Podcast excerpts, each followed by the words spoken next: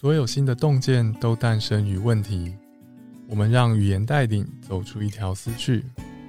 欢迎收听好哲凳艺术思辨，作者聊。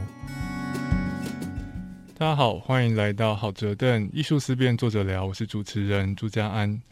今天我们要聊的题目呢，有点伤感情哦，就是浪费。艺术浪费吗？哲学浪费吗？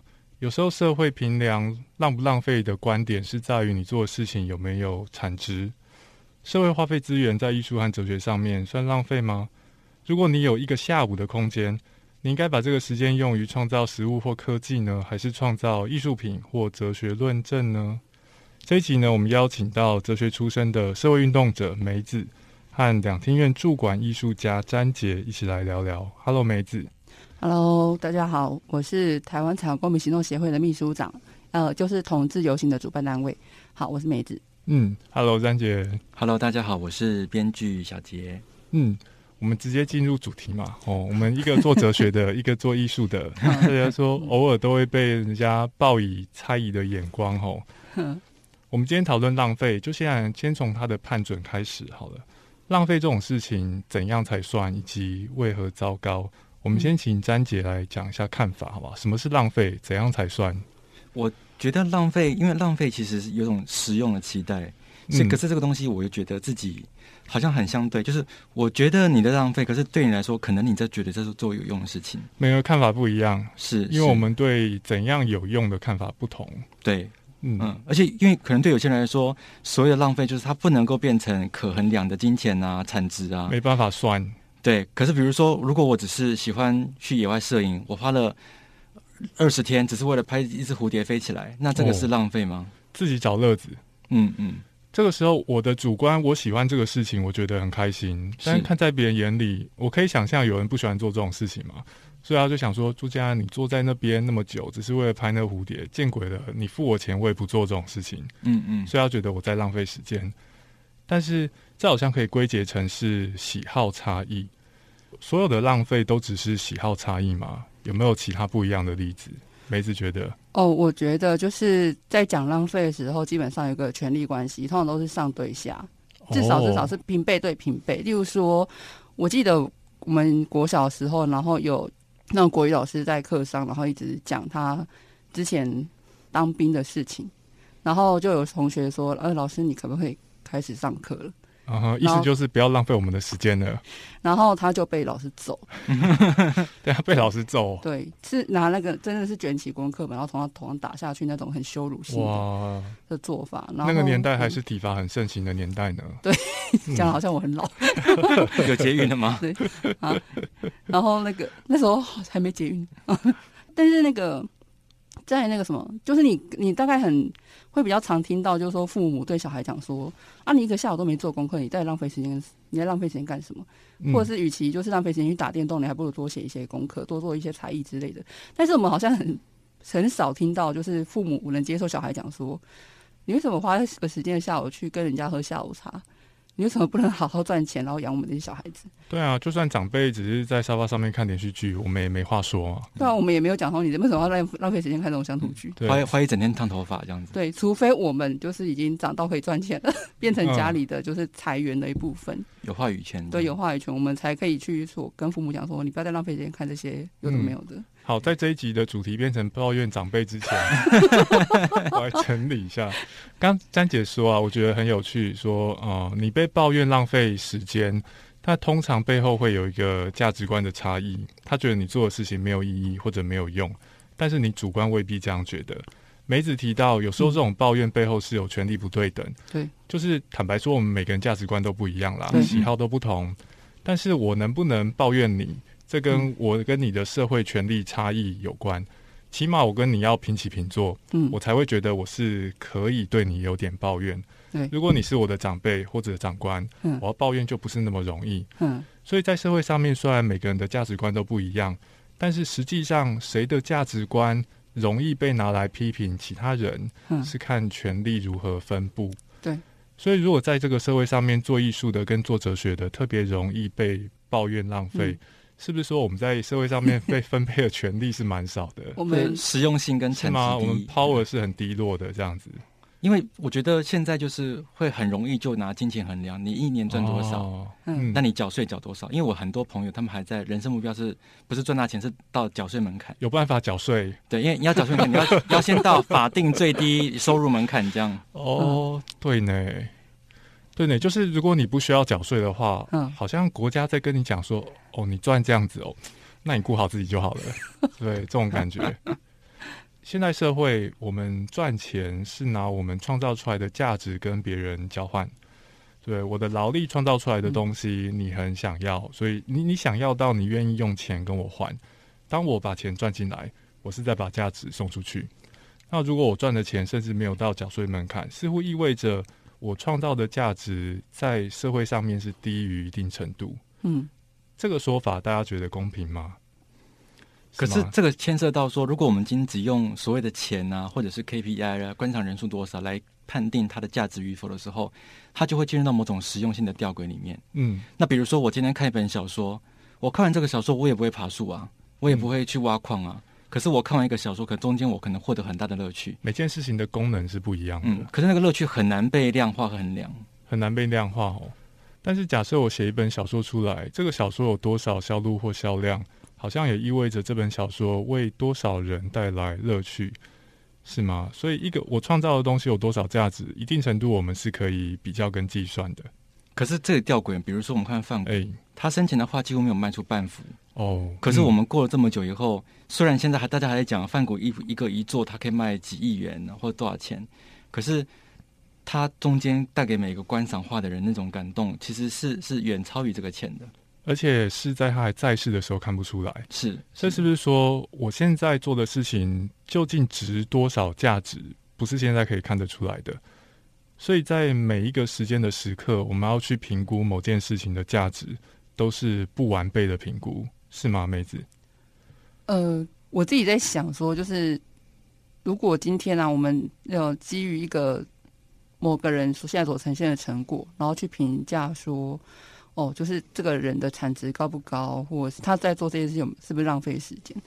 通常我对于之前我不太晓得，但是在我们这个时代其实很难，因为就是你东西你你不写，你就是不会进步啊；你不画，你就是不会进步。其实就像是就像 YouTube 或 Poster 他们自己也会讲，就他们教他们现在去听他们以前录的东西，录录前前十集，他们都会觉得很羞耻，觉得自己录的超烂之类的。对，但是如果没有前面之前的累积，他们又怎么可能就是达到现在的东西那么精致，或是那么有趣？对啊，所以你要说，例如说画那个画家，或者是就是现在我们觉得哦，就是例如说娱乐性质最高，或者是带给人最大的乐趣，或者是传播率最高的那些作品，你要说就是之前他们的东西是不是在浪费时间？现在的人大概就说不会，这样子大家都会说那些都是他们之前的累积。因为我们已经看到成果了。对啊，所以就是对于还没有看到成果的人，我们又怎么知道说之后他不会因为这些东西，然后可以就可以做出很很卓越，或者是更会会让我们进到新的一个世代或进的新的世呃世纪的东西。嗯嗯，我觉得这个关于时间的论点蛮有趣的，大致上两种辩护。当你在看我做嗯在地冲啥的事情嗯。不知有何价值的时候，对。我可以说两种话。嗯。第一种话是你看看范谷，你怎么知道两百年之后这个东西不会有价值？嗯。我觉得这没办法说服人啊，哦，所以我自己这样觉得。但是呢，梅子刚刚提的那个论点，我觉得蛮有道理的，嗯。就是说你现在看我这个样子做东西不怎么样，但是你看那些你最喜欢的小说跟电影，嗯，他们的创作者大概很少是出世的天才，对，刚出道作品就超级棒，每个人需要累积，嗯。对不对？所以说，当你在看有人做唔在意冲啥的事情的时候，嗯。他有可能是一个正在累积的人，嗯，而社会如果不允许人累积，不给人有累积的余裕，嗯，我们可能看不到他最后非常棒的作品。嗯。当然，这并不是说每个现在正在累积的人最后都会成功，嗯。对，对不对？这个是很现实的。嗯。但是没那机会就没那成果嘛，这个也是很现实的，对，没错，是这样吗？所以李安导演的那嗯个例子就给我们很大的鼓舞，嗯。在家很长一段时间以后，就是有开花结果这样。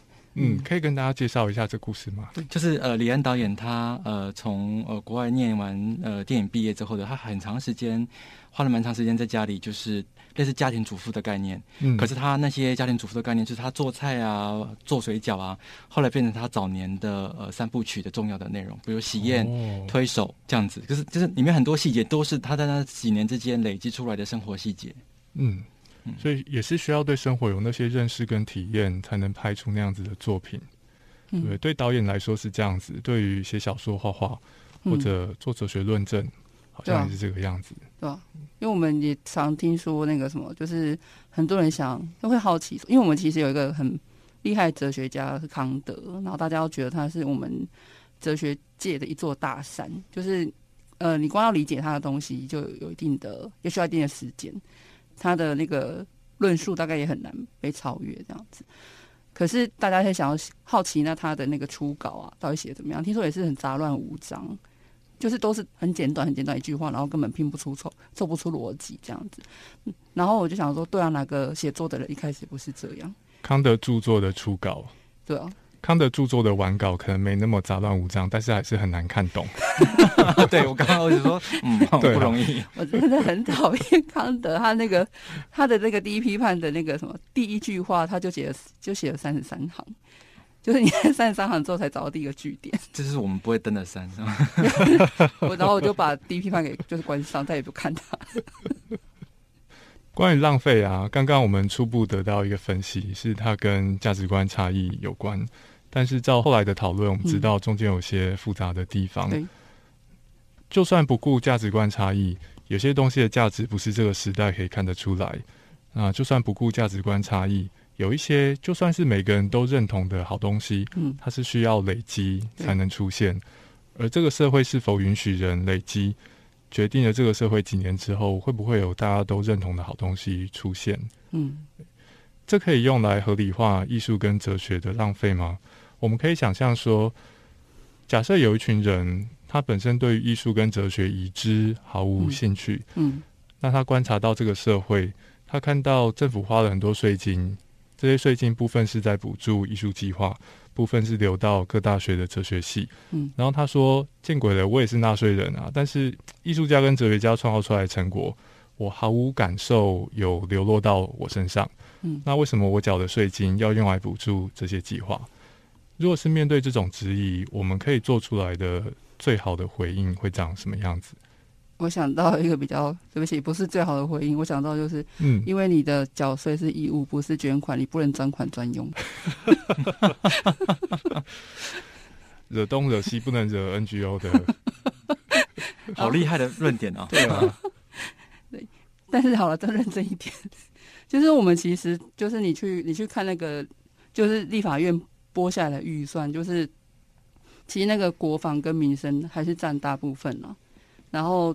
这样可能是教育，再还是其他种种的，对。那教育其实还可能不太，可能不太包。教育是教育部那一边，可能不太包含，例如说科技部那边申请的一些研究计划有没有的。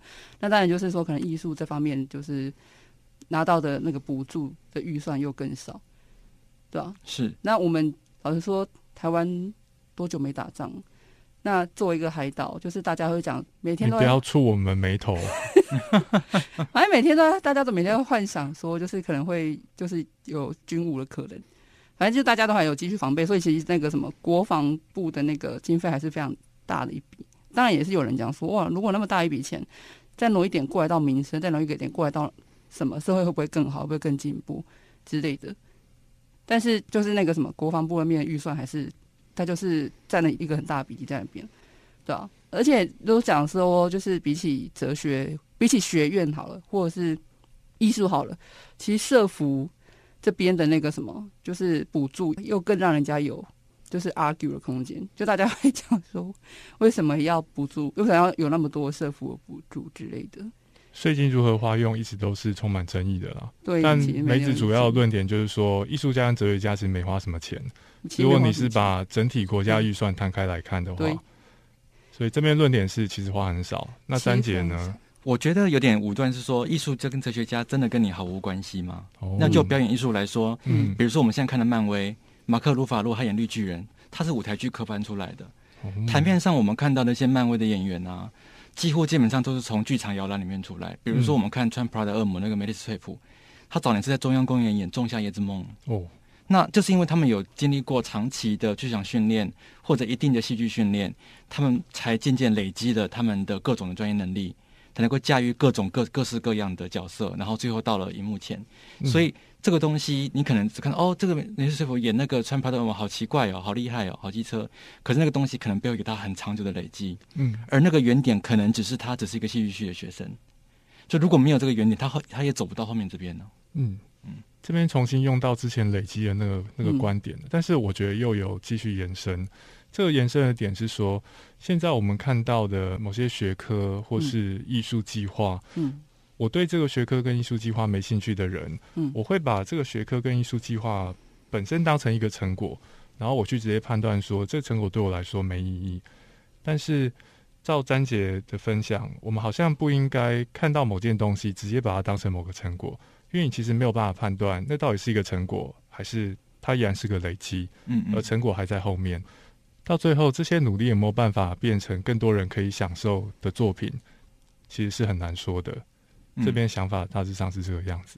啊，对，而且对我来说，因为台湾的民众从小戏剧不在他生活里是一个必要的一环。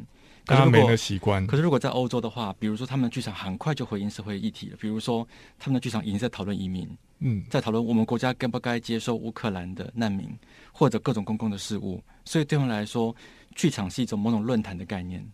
嗯，剧场有公共意义。就我去看剧，不只是看有人在表演故事啊等等的，而且我知道说他们在表达某些意见，这些意见是跟我的生活过得好不好有关。他是在讨论我我们现在的文化或是政治制度，对，公共意义是在这边。嗯哲学当中也有很多讨论，至少哲学家们觉得是有公共意义的，对不对？嗯像是伦理学或是政治哲学。对。那除此之外，其实即便像我念完研究所之后不再继续升学，但是我们在呃大学跟研究所所受到的哲学训练，其实到现在依然都还是有用，就是它一直在持续的，就是帮助我。那也就是会间接的，就是帮到我身边的人，因为我身边的人就会很喜欢来找我厘清他们的思绪。比如说，他们遇到一件事情，他们觉得这事情很复杂，然后想要判断有里面有哪些是非对错，然后哪些就是相关利益要处理的时候，他们就会跑来找我。然后我可能就会开始问他说：“你现在是想要处理情绪，还是要想要处理问题？那你想要处理问题的话呢，你想要去理清的是，呃，当事人做这件事情的动机，还是他造就的结果，还是他做这件事情的整个程序的问题？然后就这样一一层一层把之后是剥茧的剥茧，然后把问题理清出来之后，然后再再跟他确认说，哦，那就我们刚刚讨论结果下来，有几种可能解套的方案，或可能都有配套措施。嗯，对协助大家把自己的事情给想清楚。对，我跟梅子有很多共同朋友，所以我很早就知道他在我朋友圈里面有一直在替大家提供这种服务。不过，在我经验当中，我总觉得像是有这种功能的梅子，在哲学人当中算是个异类。为什么？这不是哲学训练的一部分吗？我很愿意相信它是哲学训练的一部分诶、因为我们念哲学，面对很抽象的哲学理论，我们嗯受到的训练是把很抽象的东西用很具体的方式去理解，嗯，把该区分的区分开来。比方说区分事实跟价值等嗯等。我蛮愿意相信这些东西可以很很容易用到生活上面，嗯，但是实际上在我经验当中，能像梅子这样子这么好发挥功能的人，还是蛮偏少数的。对啊，至少少于可以让我相信哲学训练有这种普遍性的功能。不过，既然梅子讲到这一点，嗯其实意思是说，梅子过去在大学部跟研究所接受到的哲学训练，你是有感受到它实际上应用在生活上是有好的结果。对那你在过去接受训练的途中，嗯，有没有曾经后悔，觉得自己选这一行有点是在浪费时间？有这一种经验吗？有啊。因为其实大学的时候念的不错，然后有修一些研究所课的时候，就觉得那自己应该有念研究所的，呃，就是潜力，有信心？有信心，然后甚至有可能就是之后可以念到博士。的确嗯念，的确我对哲学蛮有兴趣，但是基本上呢，就是我之后才发现，其实可能每个人都差不多。就是大学毕业之后，然后进到研究所之后，然后才发现，哎，自己中就有一个 gap，就发现自己有一个跟不上的地方，那不知道怎么处理。然后那跟不上的地方，就是当我听到我听到老师们跟同学就在专题讨论之后，在讨论东西的时候，我不知道他们在聊什么，就所有的中文的词汇进到我耳朵里面都变成没有意义的东西，觉得难度不在一个档次。已经对，已经完全不晓得他们在讲什么话了。对，然后那种状况不会让我放空，所以让我很紧张跟慌张，然后也很绝望。所以我其实那个呃硕一上学期的时候，都是超级超级绝望的状况。嗯，对。但这件事情，我其实我没有跟我的老师讲，我不是跟那个，就是我觉得，就是我已经看不到车尾灯的那个同学讲说，我觉得就是你为什么可以。这么优秀，然后你在跟老师讨论什么，我都听不懂。嗯，然后他就会有说，其实你跟老师讨论什么，我也听不懂。哎，所以这个意思是说，你发现这种心理状态其实常态吗？就是他说，如果就是呃是在讨论到一半才中途加入的，或者是说，就是我根本不在你们的讨论脉络里面的话，我也听不懂你们在说什么。嗯，那是很正常的事情啊。就是不要因为我们是在做专题讨论，所以就把它想得很特殊，或者是。就是你有义务要跟上这样子的，所以因为你后来发现自己误以为没跟上是个误解，呃，对，所以后来就不觉得自己算是在浪费时间，是吗？对，所以我反而现在的调整是说，如果那个人讲的东西又听不懂，那应该是他的问题。调整也太极端了吧？不是我的意思是说，我可能就是如果如果他们讨论的东西听不懂，然后但是我又有兴趣的话，我可能问他说：“哎，你们在讨论什么？可以让我加入吗？”更容易放过自己，对，寻找有建设性的解决方案，对，可以让我补一下脉络吗，这样子。我觉得梅子的例子可以这样理解哦，就是说，我们从一开始讨论怎样算浪费，其实一直都有框架是说，如果我会判断某件事情是浪费，我先预设了这件事情有某个目标，嗯，而就我看来，这件事情达成那个目标很像没有办法，嗯，对，所以我觉得在浪费，要么浪费时间，要么浪费精力，对，没错，但是。经过刚刚的很多案例啊，我们发现说这个事情是否该达成我预期的成果，其实有时候是有价值观差异。对，而这个事情是否可以达成我预期的成果，有时候是我现在无法判断的。嗯，而梅子的案例最后告诉我们说，这个事情是否代表我预期的成果没达成，有时候很难说。别人讨论他的硕士论文专题，这本来就不是我能期待我听十秒钟就进入状况的。对，所以当我们在判断。某些计划是否成功，某些政策是否运行顺利，嗯，或者我看这本小说看到一半了，但是我还是不知道主角在干嘛，我要不要看下去？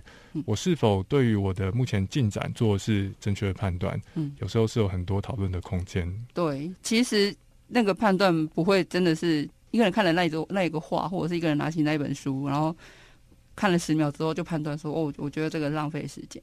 对，甚至又说哲学讨论啊，或者是就是呃，我觉得任何种种，就是当有有人有办法，例如说用一分钟、五分钟、十分钟去判断说，呃，就是他觉得这个东西是浪费时间的时候，我可能都会在用各种问题去问他，直到就是。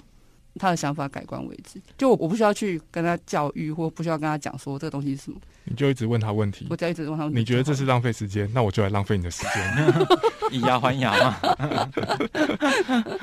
这也算是效法苏格拉底。刚刚是梅子在过去曾经觉得自己浪费时间的经验，那詹姐这边呢？我我可以分享一下，我大学时念中文系哦。那中文系人家觉得，那你很多字都会写吧？你会写春联吧？写春联就是觉得说，好像过年你的你的最大实用价值就是写春联字好看或字典。然后你出来不是当公务员就当老师。哎，我有个问题，就那些字真的都会写吗？真的都不会写。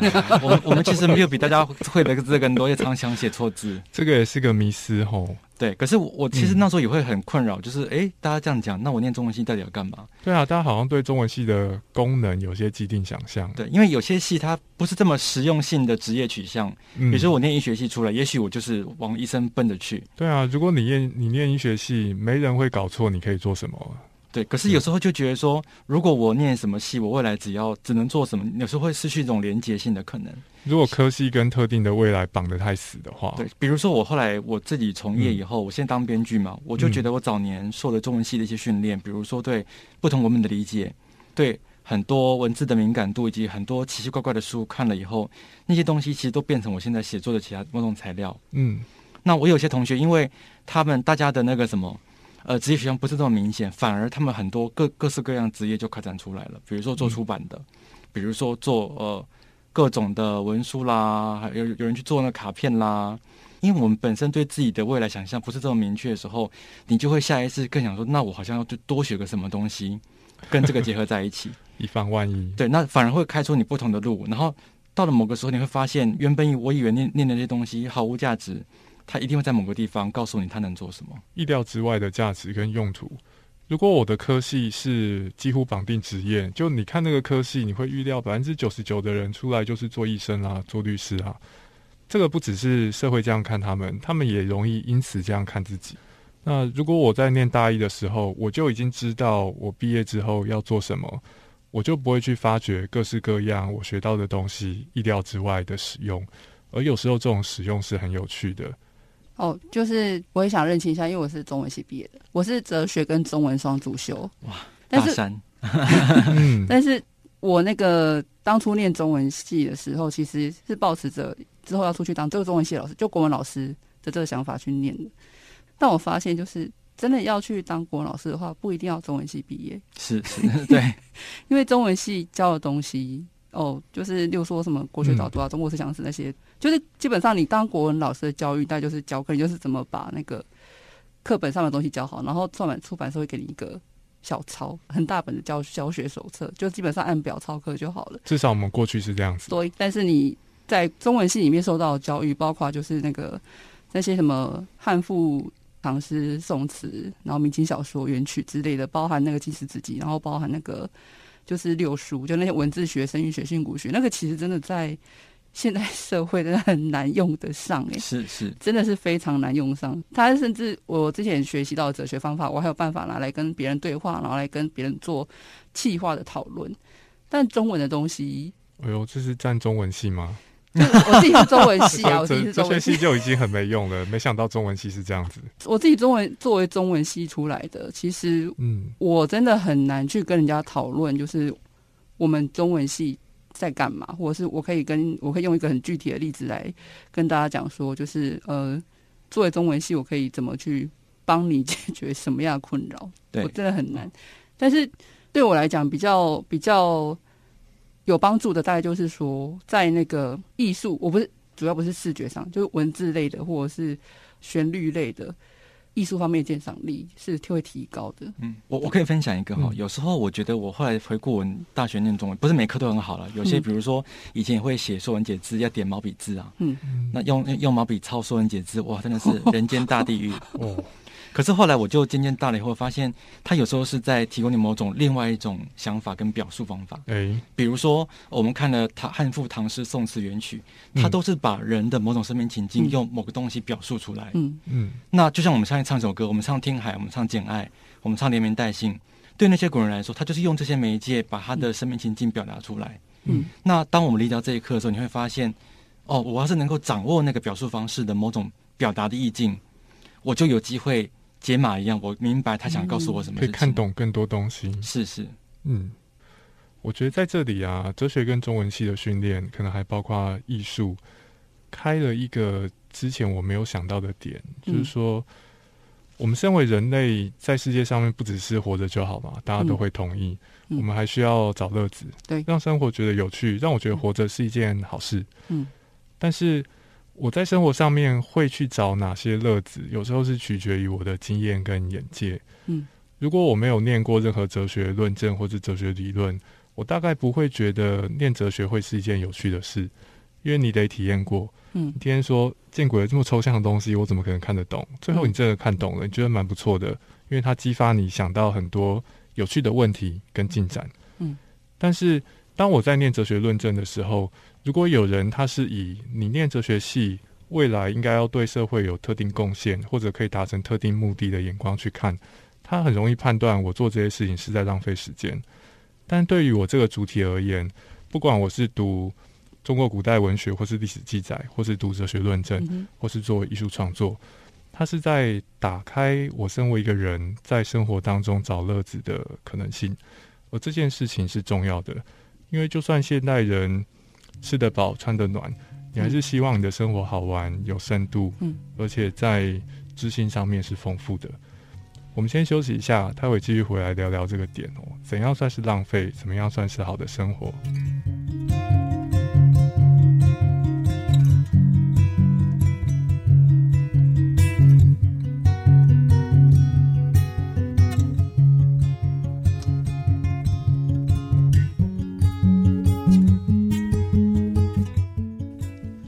我们讨论浪费的界定，我们知道浪费通常有一些价值观的前提。嗯我预设做什么事情要有什么成果，但是我们也都知道，人的价值观是会受到社会影响，所以不同的社会时代带来不同的价值观，不同年龄层的人跟不同族群的人，对于何谓浪费嗯也会有不一样的看法。对，那如果我们观察台湾社会，特别是可能五十年来、三十年来这种价值观的变迁，嗯，不知道两位有什么样的看法？梅子觉得，哦，因为我自己觉得啊，就是那个什么，可能我们爸妈或者是甚至更老一辈很喜欢讲一分耕耘一分收获，嗯，就是他会觉得我们现在那边打电动或看漫画是浪费时间，那是基于因为呃比较明显就是阿公阿妈那一辈，他们是刚好属于就是战乱，然后之后需要重建的部分，资源甚匮乏的，资源匮乏，但是就是努力有用，就是国家需要花很多的人力来把，就是比如说道路啊，或者是就是各种交通运输，或者是各种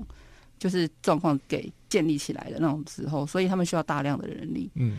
那刚好那时候也是很多那个外商公司基于就是他们自己国家的国内人力变贵了，因为有罢工运动，然后但台湾还没有，所以说他们把那个加工厂就是低技术门槛的东西移到台湾，然后间接的就是让台湾人在那时候觉得赚钱是非常容易耶，你的每一分每一秒只要你愿意做，肯做就有钱，钱就会进到口袋里面来。嗯那在这样的状况下，就是他们甚至会觉得，那时代人甚至会觉得睡觉本身就是一种浪费时间的行为。哦，因为如果你有半个小时，你可以拿去赚钱啊，为什么要睡觉呢？，对，但是很夸张，就那时候一个呃一天做十十四、十六个小时、十八个小时，都是他们都心甘情愿。嗯，因为有回报嘛，对，然后那种就是做三年就可以买房，再做三年就再买第二栋房，对啊，那是要是我那样，我也肯做啊。那真的是我们，那真是我们这个年代的人很难想象的状况啊。对，对，所以当他们就是看到我们在打电动或者在做娱乐的时候，他们就觉得说：你们为什么不赶快去找事情做？因为大家对于时间多值钱的看法是不一样的。对他们当然还停留在他们那个年代，跟嗯我们现在的年代其实不一样的一些事情，他们不知道。嗯所以就是你呃，你也会发现，可能就是当这些人他们，例如说退休或闲下来之后，没有没有没有那个体力或没有那个力气来做线之前，他们那那些让他们呃可以过得很富有的那些工作之后，他们会开始干嘛呢？嗯，他们开始控制小孩，就是说他们会跟下一代说：“我帮你顾孙子。”你就会为什么你赶快不赶快结婚？为什么你要做什么？为什么要干嘛？你为什么要生小孩？你生小孩我可以帮你顾。然后接下来就是控制下一代，人总是要找一些事情做他。知道他们一直在找事情做。嗯对，然后我们的那个爸妈那一代，就是会比较像是说，哦，因为爷爷奶奶在赚钱，所以他们可能就比较没有被照顾到。但是呢，嗯他们那时候也已经没有到，就是你还真的只要肯努力做就可以找到工作的状况。他们已经开始会要被要求英文能力啊，什么什么之类的。而且那个工作前不是那么优渥，就是已经要求一些能力，但又不是那么优渥状况，他们会力求稳定。他们会想说，我要在我只要找个地方，然后有办法待一辈子就好了。所以他们，例如说，现即便现在有很多那种加工厂的的工作人员，他们可能还是领到很最低薪啊，然后主管也是不到两万七的状况，然后但是可以准时下班。那其实下班的时候他们也没有也没有干嘛，就是回家骂孩子出气，就是在公司里面受的气，然后回家出在孩子身上。好，谢谢梅子提供这些台湾社会很负面的观察。哦，我觉得梅子梅子描述的大概不会是百分之百每个人的生活经验，对，但是我觉得这种刻画是很有讨论意义的，嗯嗯因为它显示了。当一个人非常有我不要浪费的意识的时候，这个意识可能来自于特定的社会背景。嗯，如果我的时间很容易换成钱，那我就不愿意浪费。对，但是当我工作了三十四十年，没有嗯。浪费一分一秒时间，嗯。等我要退休的时候，我接下来要做什么，嗯，我可能就不知道，嗯。因为我从来没有浪费过时间，我我没有看漫画，我没有做什么上街溜达的事情。对，我工作了三四十年，我现在没有工作了，我嗯。不不缺钱了，那我时间要用来做什么？我对此毫无准备。啊这是不是说人多半还是要准备一下当我要浪费时间的时候，我的时间要如何浪费？詹姐觉得呢？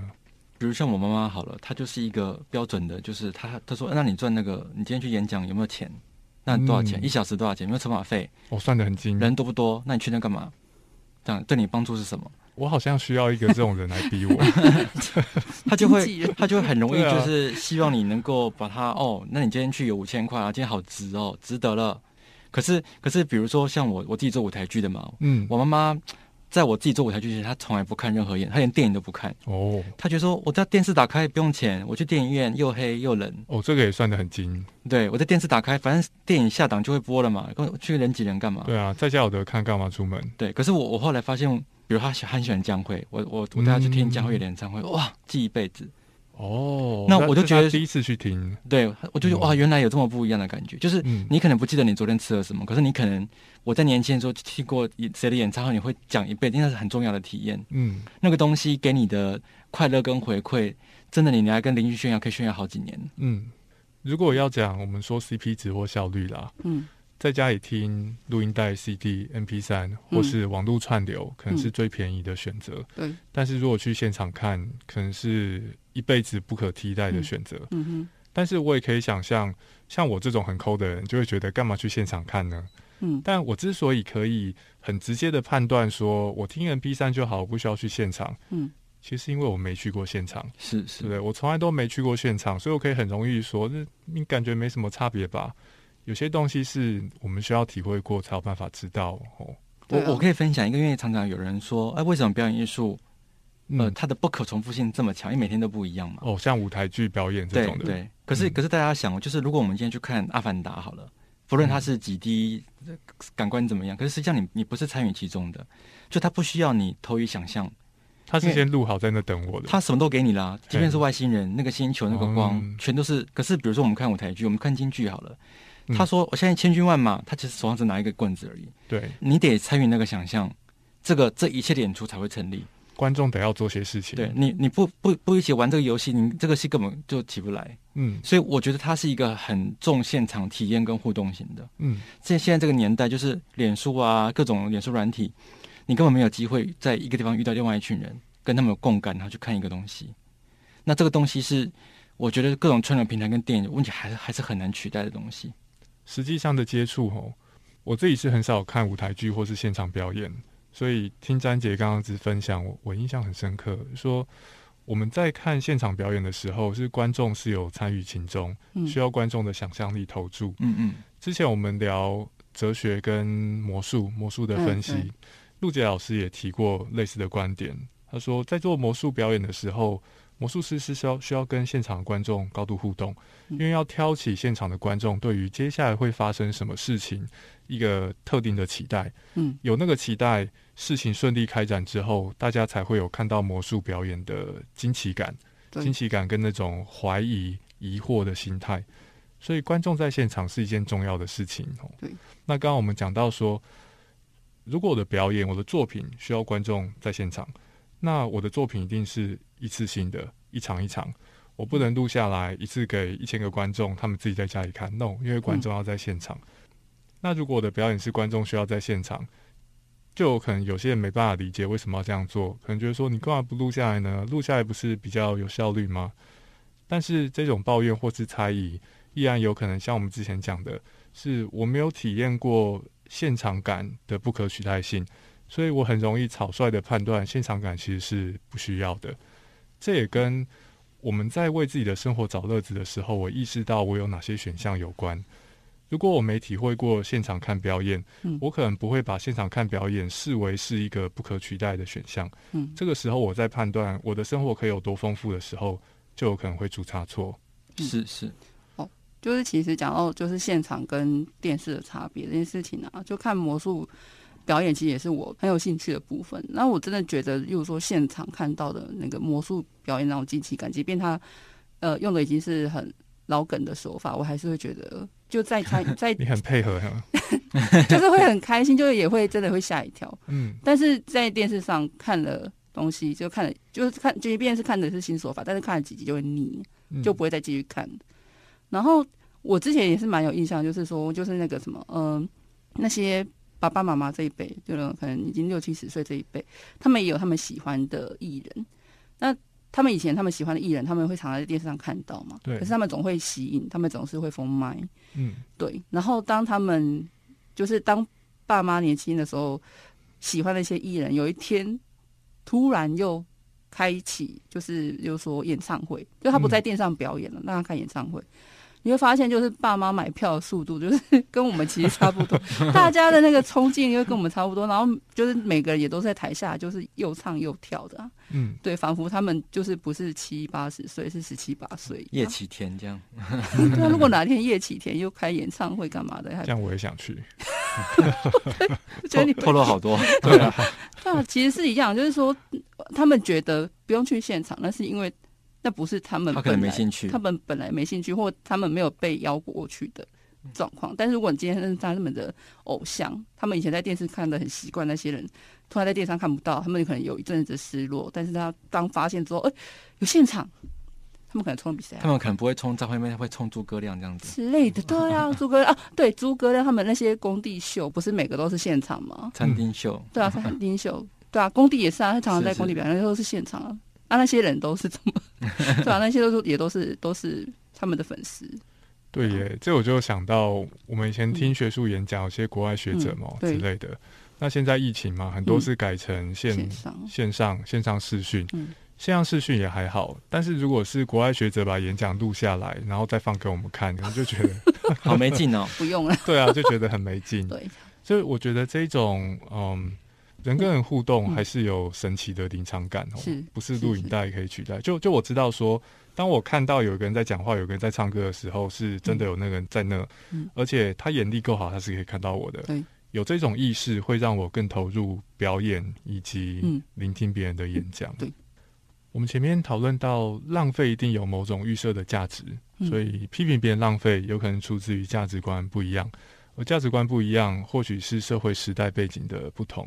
嗯，但是我们现在活在当下自己的生活里面，我也想请教两位，前面这些关于浪费的讨论啊，你觉得就我们自己身为一个人，嗯，要过好的生活，你喜欢的这些浪费的讨论，为我们带来哪些启示？梅子先，哦，就像我刚刚讲的，就是浪费的这个观点有它的那个时代的那个意义在。那就我们现在的状况，基本上这个社会就是提供，因为我们现在是网络时代嘛，这个社会的资讯日新月异。你在说人家浪费时间的时候，其实你也不知道人家其实在干嘛，说明他就是在做媒体试读啊，对啊，他就是在帮忙检索，在在做那个资料收集，在做懒人包什么的。而我是让浪费时间批评别人。然后浪费时间当算命，对啊。但是我我会发现说，就是因为我现在生活在这个时代，我也许我在年年纪还很小的时候会，还是会受到那种父母追求稳定的那个想法嗯的影响，所以我会想要就是呃，去念完中文系之后当国文老师，然后想说这个国文老师当到退休，然后我可以在下班的时候有时间做自己的事情。但其实我在出了社会之后，我发现我其实不是一个很喜欢稳定的人。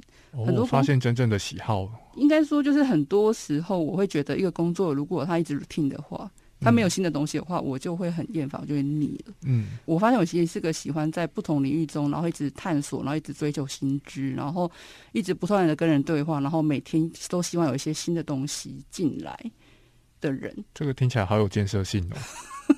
嗯而且这个时代刚好又是一个，它是一个不停流动的时代，就是今天、明天、后天，每天都有新的事情发生，然后每天状况不太一样，然后每天都有新的希望跟新的失望之类的。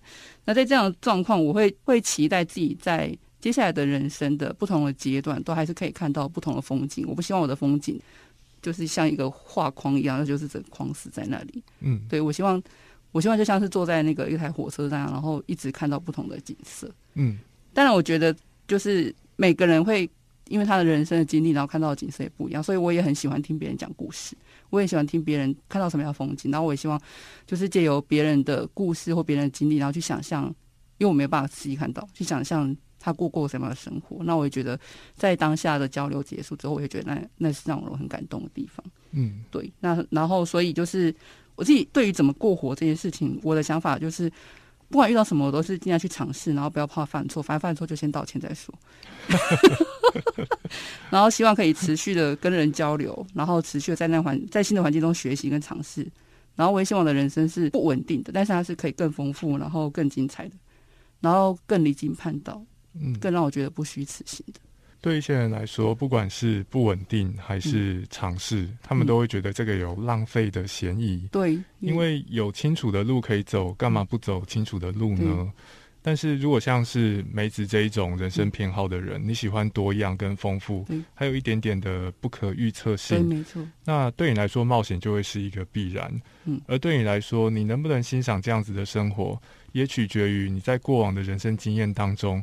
有没有刚好培养出足够大的心胸，可以去看到那些事情有趣的可能性？嗯，在过去我们讨论稳定的生活，让人做同样的工作四五十年之后，他可能一下子不知道生活该怎么找乐子。嗯，所以你要可以去尝试不稳定的冒险性的生活，你必须要是一个相信生活可以找乐子，并且可以看到找乐子的选项在哪里的人。